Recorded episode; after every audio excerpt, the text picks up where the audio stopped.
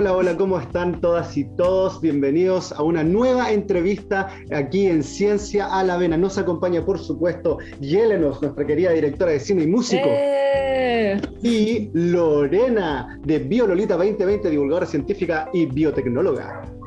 Uh, aquí presente. Epa, y también, quien les habla, José Illich, divulgador científico y por supuesto, siempre agradeciendo a nuestra casa, Fundación 42. Y hoy día tenemos a la genial, a la increíble Maite Castro, que ella es doctora en biología celular y molecular, académica de la Universidad Austral de Chile e investigadora del Centro Interdisciplinario de Neurociencias de Valparaíso. Maite, ¿cómo estás?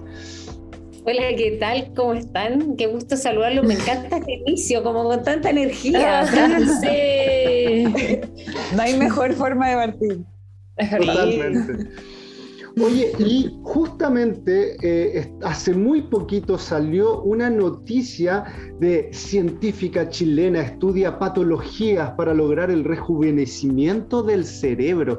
Qué fuerte eso. ¿El cerebro puede rejuvenecerse? Eh, ¿El cuerpo humano puede rejuvenecerse? ¿Cómo es esto? ¿Podemos, ¿podemos ser inmortales? no, no, la idea de, este estudio no trata de ser inmortales. De hecho, de hecho cuando nosotros hablamos de, esta iniciativa, que, es que en realidad colaboramos muchos, varios científicos, tanto en Chile como en otros países del mundo, siempre nos preguntan, así como, ay, ahora me podéis quitar las arrugas o voy a hacerme... no, de hecho, esta investigación lo que apunta es a buscar eh, una, una calidad de vida mejor en los adultos mayores. Es decir, que tus, tus facultades cognitivas, bueno, en general, todas las facultades, excepto que, están, que dependen del funcionamiento del cerebro, se mantengan el mayor parte de tiempo durante la mientras la vida de la persona sucede. Y, en realidad se le llama rejuvenecimiento porque eh, cuando uno parte con, con, lo que hemos visto, que cuando se parte con algunas, eh, con algunas, por ejemplo, atacando cierto plan con forma temprana, tú logras revertir algunos efectos. Por eso hablamos de rejuvenecer. ¿Y qué efectos? Como por ejemplo mejorar un poco la cognición, la atención, etcétera. Y esto principalmente sucede porque hay varias cosas que después, para no alargarme más, podemos discutir que nosotros vemos durante el envejecimiento cerebral que somos capaces de ir disminuyendo o revertiendo o activando cosas que suceden en los cerebros jóvenes y no en los adultos. Qué cool. Qué interesante. Oye, Maite, eh, porque eh, eh, ya es inminente que todos los países van un poco hacia hacia el envejecimiento poblacional y sobre todo algunos que Chile es uno de ellos que la proporción de, personas mayores va a ser muy alta en comparación a, las personas más jóvenes. Entonces, con el envejecimiento no podemos hacer nada. Pero, ¿por qué es tan importante eh, tratar de mejorar la edad avanzada ahora y cuál sería el escenario si no hiciéramos nada ahora? Ya, lo que pasa es que efectivamente, tal como dices tú, estamos nosotros como somos el país de Latinoamérica más envejecido. Y de hecho esperamos, nuestra, nuestra proyección hacia el 2050 es tener una, una, mm, una población envejecida similar en porcentaje, ¿no? Nuestra pirámide poblacional similar a Europa, por ejemplo. Y ningún otro país latinoamericano va a estar así, digamos, esa es la proyección. ¿Qué pasa con esto? Que si tú, o sea, yo, ahí vienen varios desafíos, porque tú tienes que tener primero un sistema de seguridad social que te permita sostener a adultos mayores. Y, eh, y obviamente eh, dentro de eso de la mano es interesante, por ejemplo, desarrollar investigaciones que vayan del, que, que apunten a mejorar la calidad de vida y la autonomía de un adulto mayor. Porque ese es el punto. El tema es que tú puedas ser autónomo y no tengas que depender, porque si no la red de cuidado se hace tremenda y es una carga enorme para los estados, porque además, no solamente porque hay personas que tienen que dejar de trabajar para, para cuidar de otros, sino también por el peso de que significa el sistema de cuidado en la salud mental de los cuidadores y cuidadoras. Entonces, al final, si uno quiere atacar esto, tenés que atacarlo integral, tenés que buscar medidas para mejorar el envejecimiento de las personas y obviamente también tienes que tener un colchón de seguridad social importante que sostenga a estas personas para que tengan un, un envejecimiento y una vida, digamos, de adulto mayor entretenida, saludable, rica, que lo pasen bien, ¿no? Claro, o sea, uno no trabaja toda la vida para después no hacer nada y estar todo el día como dependiendo de otros. La idea es poder disfrutar los años de vejez. Y en ese sentido, eh, entiendo que están estas, estas eh, nuevas investigaciones sobre cómo rejuvenecer un poco, pero ¿hay algo que nosotros, eh, personas que todavía no llegamos a esa edad, podamos hacer para prevenir o para quizás desde nuestro comportamiento eh, revertir procesos? Bueno, mira, básicamente, bueno, las cosas son súper evidentes, lo típico que uno le han dicho toda la vida, o sea, hacer ejercicio, eh, utilizar también tu cabeza, ¿no? O sea, no, no por ejemplo, sobre todo... Maite, ¿Sí? ¿Mm? Cuando hablas de hacer ejercicio, ¿estás hablando de hacer ejercicio físico o ejercicios mentales? Ambos. O ambos. Ambos, ambos, mm, ambos, mm, claro. Entonces, como darle uso al cerebro, pero también hacer, eh, también hacer ejercicio físico es sano, es súper sano. Para, es súper sano para la cabeza también. Entonces, y la mm. alimentación también, qué sé yo, pero son como cosas que uno siempre ha escuchado. Y no, nos queremos convencer. Pero sí, hay que hacerlo, hay que hacerlo. Ahora, lo que sucede durante el envejecimiento es que nosotros tenemos ciertas, hay ciertas capacidades del cerebro que se van perdiendo. Por ejemplo, una que es como un mito, que es como cuando uno le decían, eh, mi hijita se pegó en la cabeza y se mató tres neuronas, ya tres neuronas menos. Las neuronas sí se regeneran. Existe lo que llamamos la neurogénesis adulta. Mm. Eh, y esa capacidad de formar nuevas neuronas va disminuyendo en el tiempo. Eh, y eso es, por ejemplo, uno de los blancos que nosotros a través de esta red de investigadores tratamos, hemos tratado de, investigar cómo uno puede promover la existencia de neurogénesis adulta hasta altos estadios, digamos, de, la, de la edad cronológica de la persona. Eh, y esto, esto, de hecho, eso uno lo, ve, por ejemplo, cuando una persona tiene un derrame cerebral, un ictus, está fijado que pierden habilidades que se recuperan rápidamente en las primeras semanas. Y el médico siempre te dice, lo que no se recuperó en esta semana ya no se recuperó, porque eso fue, lo que, la, eso fue la respuesta al tejido, ¿cierto?, a revertir. Obviamente que ahí no todo es neurogénesis adulta, hay neuronas que quedaron medias, qué sé yo, y se mejoraron, se regeneraron, ¿cierto? Hay pérdidas de vainas de mielinas que se regeneran etcétera, ¿no? Mm. Se forma una herida y esto cicatriza. Y también por ahí van a haber algunas neuronas nuevas que van a aparecer. Eso es un evento importante y eso es uno de los puntos que uno tiene que investigar muchísimo. Por el otro lado, una cosa que aparece, no desaparece, ¿no? que aparece con el, con el envejecimiento en el cerebro, bueno, aparece en todo el cuerpo, pero en el cerebro es la inflamación. Mm. Eh, ah. nosotros, a medida que envejecemos, yo siempre le digo a mis estudiantes, cuando uno envejece se oxida, ¿no? Es como que te empecé a oxidar. Entonces, te hay aumento de inflamación, uno empieza a ver marcadores proinflamatorios. El cerebro mm. está compuesto por neuronas, pero también por células de la glía, y las células de la glía se activan con esta inflamación y se vuelven un poco malas de repente. Entonces, hay que tratar de mantenerla tranquila. A raya, a raya.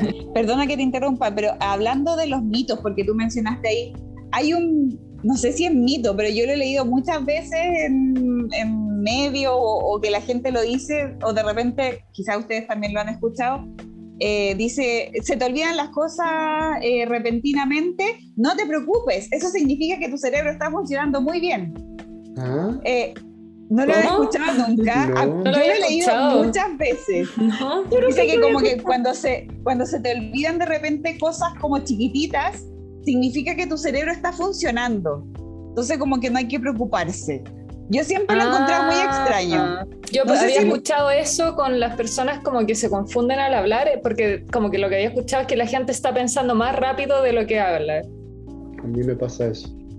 Sí, pero eso podría ser súper multifactorial, porque, por ejemplo, es, también esto es como lo mismo cuando la gente dice, no, estoy súper mal porque a mí antes no se me olvidaban las llaves, porque tú y ahora no sé dónde puse las llaves, mm. o se me olvidan los nombres.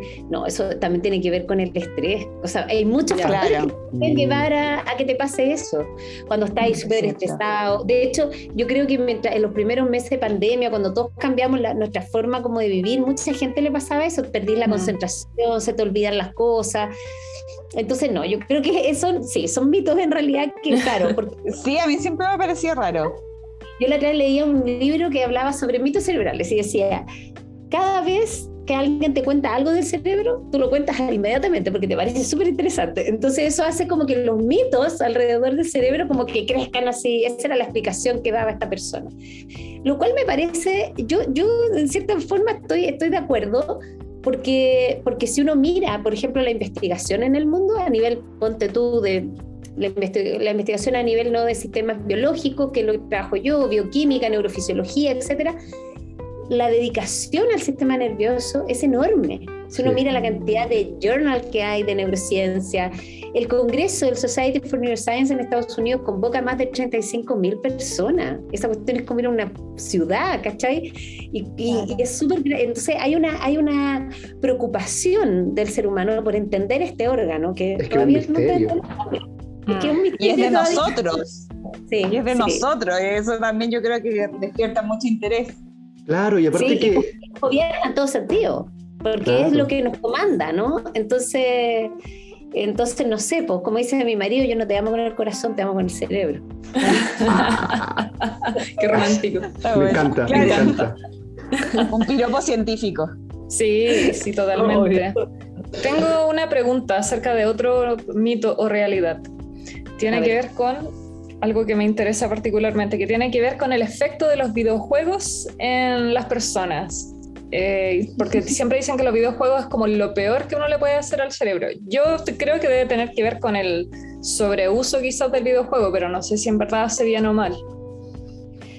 Claro, es que tiene que ver con, el, con la sobreestimulación muchas veces, porque si vaya a estar mucho rato, eh, obvio, pues está como sobreestimulado, ¿no? Con, con, ruidos, con luces, con etcétera. También el efecto de las pantallas en general. Mm. Eh, eh, te genera como una sobreestimulación. Pero eso es variable de una persona a otra. Por ejemplo, las, personas con epilepsia, por ejemplo, es recomendable que se expongan menos a pantallas, porque tú vas a producir descargas frente a esta estimulación. Estas personas lo que sucede es cierto que tienen descarga de neuronas como que no paran, están hiperactivas. Entonces, yo creo que como todo, es bien fome lo que te voy a decir, pero con su justa medida, ¿cachai? Como lo mismo que te decía, hay que comer sano, hay que hacer deporte, hay que usar el cerebro y hay que jugar las cosas en su justa medida. Yo creo que también que... ¿no? Te adaptas y no es lo mismo. Yo creo que una persona que hubiera venido del 1800 y lo ponemos a todas las pantallas que nosotros estamos expuestos todos los días, se muere. Pero, pero nosotros ya también tenemos una adaptación, pues igual somos bichos que nos vamos adaptando a lo que estamos haciendo. O sea que no necesariamente es malo un videojuego, porque eso es lo que se piensa. No, no necesariamente es malo. Yo creo que incluso hay herramientas que pueden ser interesantes. De hecho, ahí hay discusión, aquí me van a matar de repente algunos no. más de niños, pero dicen, no, es que las pantallas son malo, malo, malo. Yo, yo creo que hay de todo un poco, ¿no? O sea, incluso hay, hay, hay cosas súper interesantes a través de pantallas donde tú puedes estimular ¿no? Eh, el aprendizaje y montones de cosas en niños, por ejemplo. Lo que pasa es que tiene que ser en una justa medida. ¿Sí? Es lo mismo, porque sobre todo yo creo que los mayores problemas además ahí se vienen con los niños los trastornos del sueño, porque hay niños que se quedan pegados en pantalla mucho rato, que no duermen las horas que tenéis que dormir, que es súper importante para el cerebro también, dormir todo el cerebro.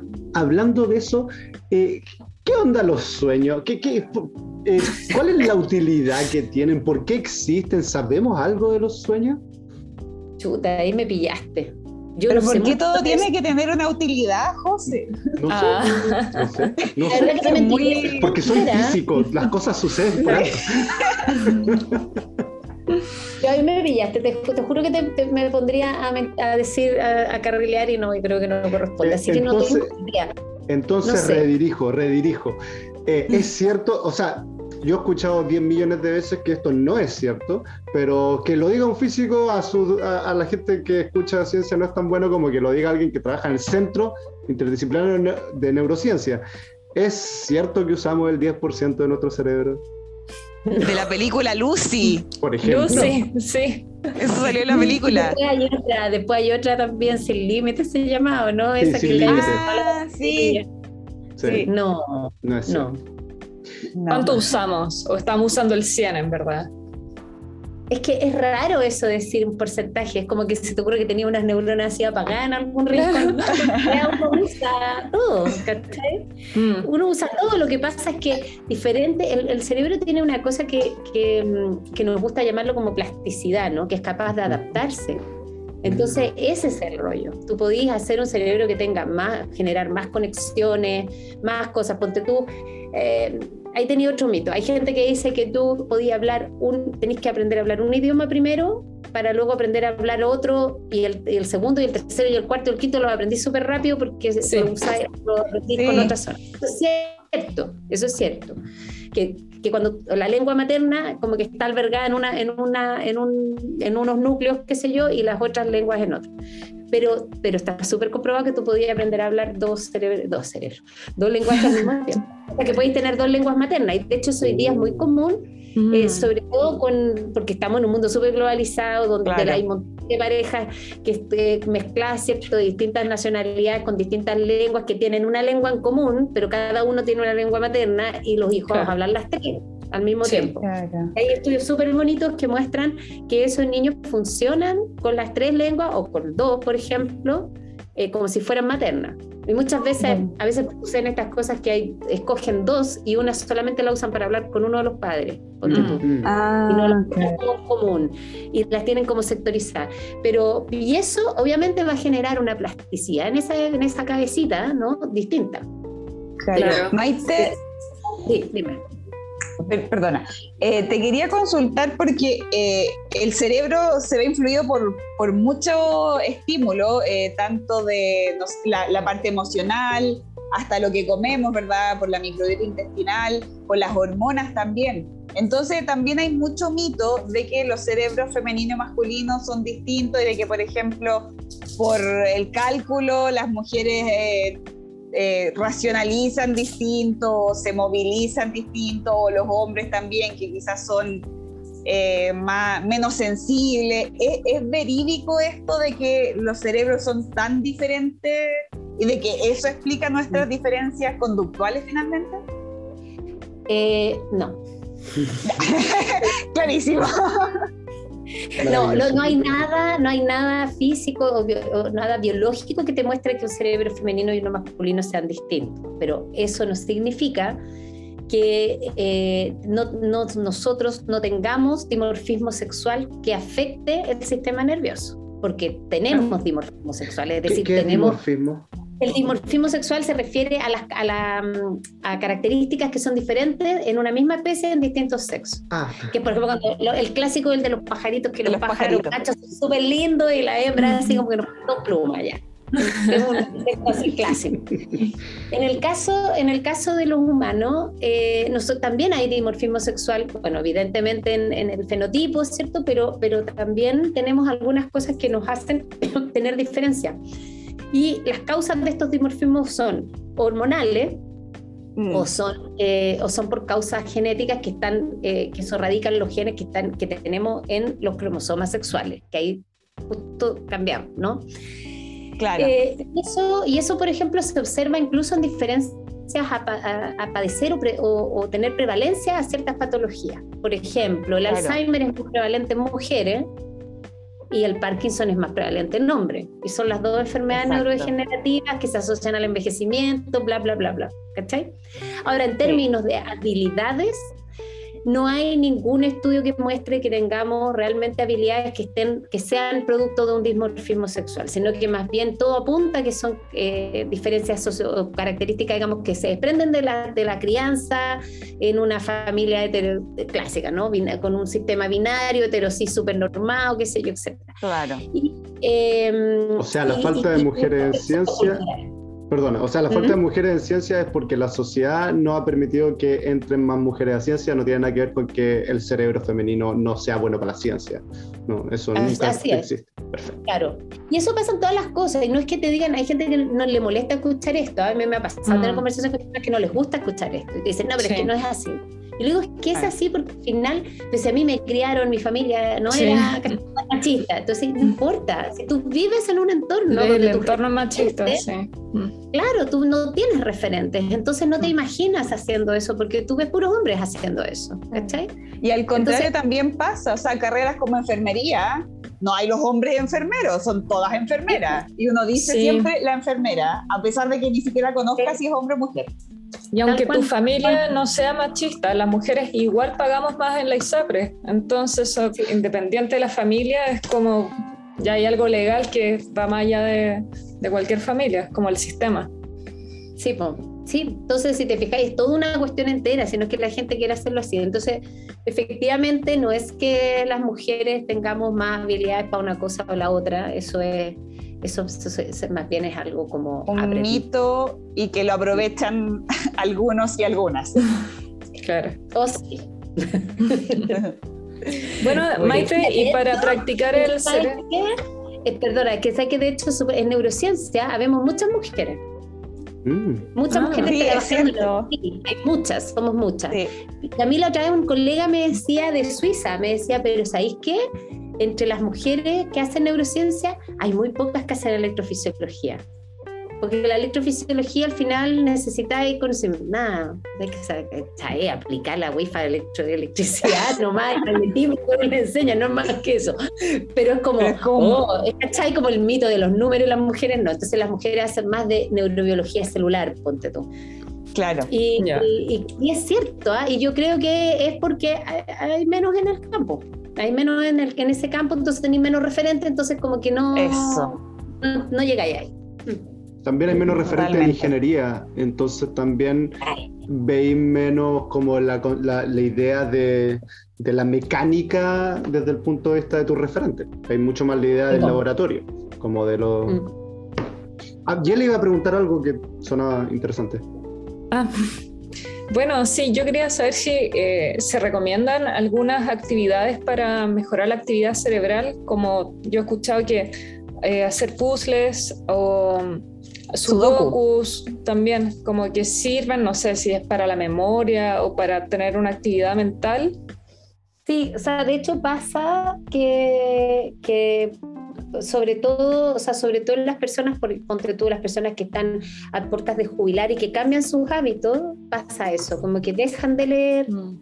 les da un poco de flojera, eh, prefieren quedarse mirando Netflix o películas o, o cuestiones así, entonces yo creo que hay que seguir, o sea, sí, definitivamente está comprobado que tienes que seguir dándole eh, un poco de tarea, ¿no? De lectura o de resolución de, de, ¿cómo se llama? De como cosas como el sudoku, que al final le estáis haciendo como cálculos, ¿no?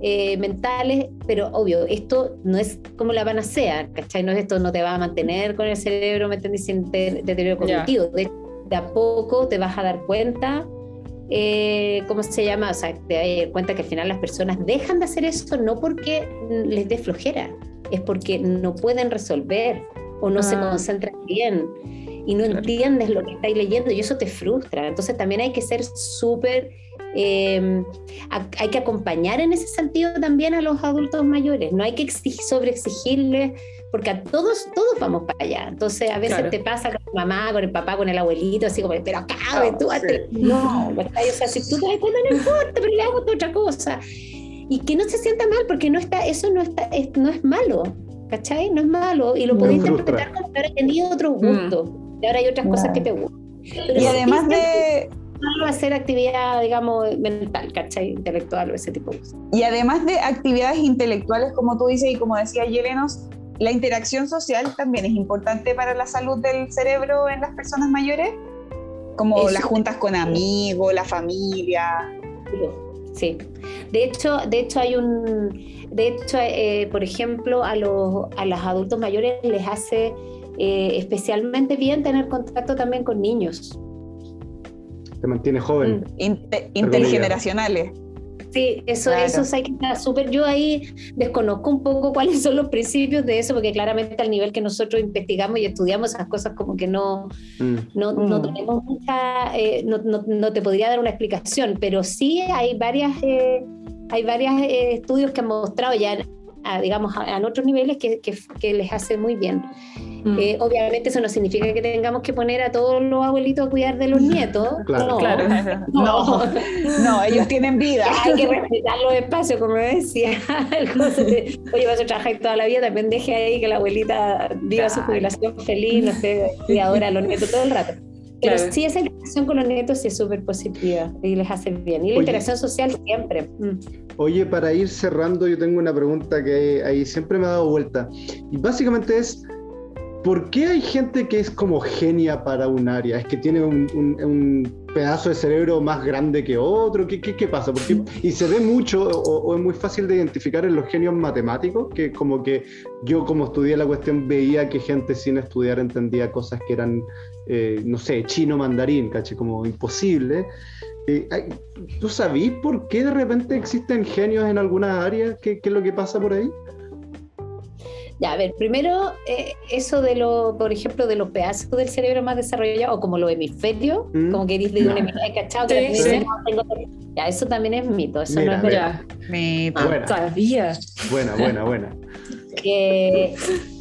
lo que es, bueno, yo, lo que pasa es que estos son como las habilidades. Hay gente que es buena para cantar, hay gente que es buena para correr, hay gente que es buena lo mismo, tenéis más habilidades y qué sé yo, y por ejemplo en el caso, en el caso de las matemáticas, sobre todo ahí, lo más importante es el poder de abstracción que tengáis. Claro. Que eso es una habilidad cerebral en el fondo, que hay, capaz, hay personas que son más concretas, ¿cachai?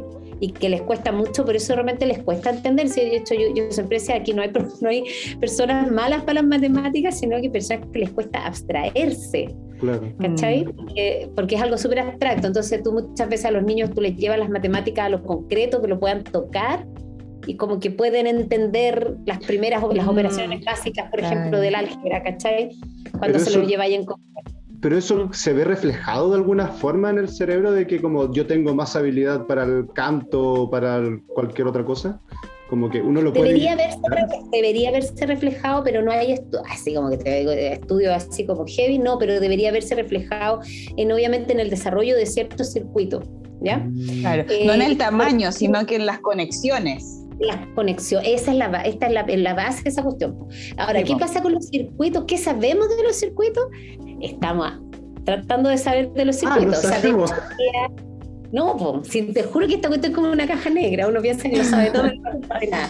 Ah. Eh, hay, hay un proyecto súper bonito que se llama Connectomics, que habla, o sea, que en el fondo lo que están tratando es de mapear las conexiones completas de un cerebro, por ejemplo, partieron, ¿no es cierto?, con animales, etcétera. Y es una con tremenda... La Sí, y, y, con ratones también lo mm. están haciendo. Y es una tremenda pega, porque esa cuestión tenéis que hacer como unos cortes súper finitos de microscopía electrónica y después van pintando las células de mm. todo el cerebro y las, después las reconstruyen en tres dimensiones. Y, la idea, imagínate, con bichos de. bichos, perdón. Con animalitos de distinta edad. La Carla Cristi me pega con. Eh, con animalitos de distinta edad. Entonces, después tú vas en, en el fondo, la idea es tener un mapa de las conexiones básicas que tenemos en un cerebro. Perfecto. Porque después vamos a entender, a lo mejor esas personas, como dices tú, José, tienen otras conexiones. Claro. Y eso las hace tener esa habilidad. Pero para eso tenemos que entender las conexiones como basales. Entonces, como que quisiéramos entender las autopistas, digo yo, ¿cachai? De la mm. ciudad. Y después vamos viendo cómo se van haciendo estas callecitas. Porque eso es plasticidad, hacer nuevas conexiones o deshacerse de algunas conexiones. Qué maravilla mm, todo este mundo de la caja negra del cerebro y queremos... Sé que estamos cerrando, pero por favor déjame hacer la última pregunta. Ah, ah. ¿Es verdad que los niños aprenden más rápido y que si uno no aprendió en la niñez, ya como que aprender de adulto es mucho más difícil? A ver, las capacidades cognitivas sí declinan y declinan bastante. De hecho, fíjate, cuando uno va a revisar el listado de los premios Nobel, las personas que, las personas por las los, o sea, en, ciencia principalmente, tuviste las investigaciones, descubrimientos que hicieron o creaciones, eh, datan usualmente de máximo 40 y algo años. Después, mm. generalmente son investigaciones que venían de ahí, lo que pasa es que te lo dan mucho después, porque, porque obviamente hay que cachar si la cuestión funcionaba, si era no, no sé, siempre pasan varios años desde el, desde el estudio hasta que se da el, premio. Y eso efectivamente es porque yo creo el pic, ¿no? Como de creatividad, por ejemplo, se dice que estaría no más allá de los cuarenta y tantos años. Mm. Entonces, sí, sí hay un declive, ¿no? Eh, en, las capacidades cognitivas de aprender, de concentrarte. Y yo, o sea, de hecho, mira, yo, creo que no hay científico que no lo vea en sí mismo. Yo esto lo he discutido con otros científicos. Oye, yo cuando tenía 35, te juro que así como que podía leerme como 50 veces, después me sentaba, dormía dos horas, salía a carretear. Y ahora es como, no, te juro que no puedo, así como me tengo que concentrar en el proyecto. bueno, capacidades cognitivas y capacidades físicas también. Bueno, también. Es que es, es, un todo, es un, todo. Claro, pero no es como que a los 30 no podía aprender un nuevo idioma. No es como, oh, no lo aprendí cuando no, chico. Ir aprendiendo. Lo que pasa es que tu, tu rapidez probablemente con la, o vaya a perder la concentración antes seguramente, porque son es multifactorial. No es que tu cerebro vaya decayendo, sino tal, ¿cierto? Como decía, eres como también estás más cansado, eh, hay otras cosas que te afectan. Entonces sí, es, hay, un, hay como un, declive en lo que es aprendizaje, pero eso no significa que no podáis aprender, vaya a seguir aprendiendo. Lo que pasa es que, claro, vaya a notar alguna cosa así. ¿no? Ah, como el metabolismo. Que igual bueno, eso es lo que yo trabajo y el metabolismo, el sistema nervioso, lo que le pasa con la edad es que deja de producir energía. Mm. ¿Cachai? Esa es una de las cosas, de hecho, yo ese es como mi rol en esta cosa del, del consorcio mm. este, o, esta, que trabajamos en rejuvenecimiento cerebral, esa es mi parte, mi pedazo de torta, en eso, eso me dedico yo. El cerebro cuando tú vayas envejeciendo empieza a producir cada vez menos energía, de hecho cae en una cosa que se llama hipometabolismo. Mm. Y el cerebro es súper dependiente de energía, de hecho ocupamos una cantidad de energía ridícula para hacer un órgano así de chiquitito. Eh, y efectivamente eso empieza a decaer en las funciones cerebrales. Entonces, no solamente que cuando se te mueren neuronas no las regenera o estas células de la glía que se, se vuelven súper inflamatorias, sino que además también empieza a haber una falla ¿cierto? en el funcionamiento porque te falta producir energía. Entonces, eso es algo que... ¿Por qué pasa? No tengo idea, pero estamos tratando, digamos, de estudiar cuáles son los mecanismos que manejan o gobiernan este deterioro como para buscar eh, terapias ¿no? que apunten a corregir este problema de baja de producción de energía desde temprano y de esa manera mantener un cerebro más sano o rejuvenecido, como lo queramos llamar. Perfecto. Maite, ha sido realmente un honor tenerte aquí. Ah, lo hemos pasado muy bien, hemos aprendido mucho. Yo sé muy poco del cerebro, no es mi área, así que estoy muy, muy feliz. Eh, quería empezar a cerrar este capítulo recordándoles que pueden seguir a, toda, a Maite en todas sus redes sociales. Por supuesto que van a estar asociadas a las publicaciones que hagamos de este capítulo. A Yelenos, a Biololita 2020, más conocida como Lore, a mí y por supuesto agradecer a nuestra casa Fundación 42. Eh, nos despedimos. Muchas gracias. ¿Algún mensaje de cerrada, Maite? Quiero agradecer el, espacio, me lo pasé súper bien, se me pasó volando, así que nada, lo falta. Muchas gracias, muchas, muchas gracias. Muchas gracias. Estaremos eh, enterándonos de, las novedades del proyecto. Por supuesto. sí. Y no olviden escuchar nuestras otras cápsulas de este domingo que van a estar también muy buenas. No se olviden escuchar las noticias, no se olviden escuchar nuestras conversaciones sobre la cultura popular. Así que nos estamos viendo. Chao, chao. Chao. Chao.